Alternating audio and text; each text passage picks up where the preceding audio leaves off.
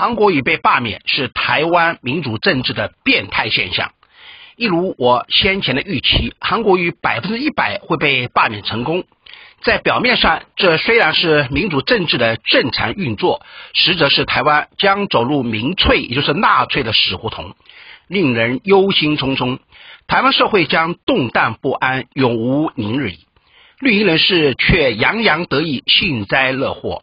如果韩国瑜是因为他或他的团队贪污腐败、荒废政务，或是他在任内失德不检、败坏风气，那么他活该被罢免。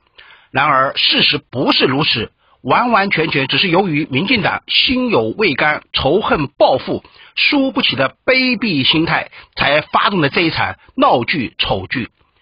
全世界没有一个国家像台湾这样有执政党收买并发动百分之九十以上的新闻媒体和各种网络平台，去妖魔化、去打压、去攻击一个在野党的市长。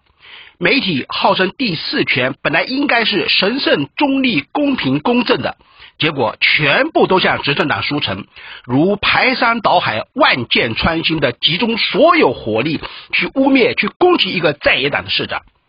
还记得二零零六年由施密德所发起的百万红三军天下为公，要罢免贪污的陈水扁总统，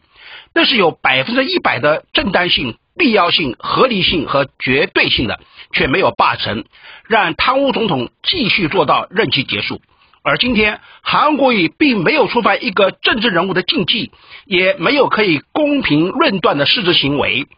他选完总统后很安分、很认真的在做事。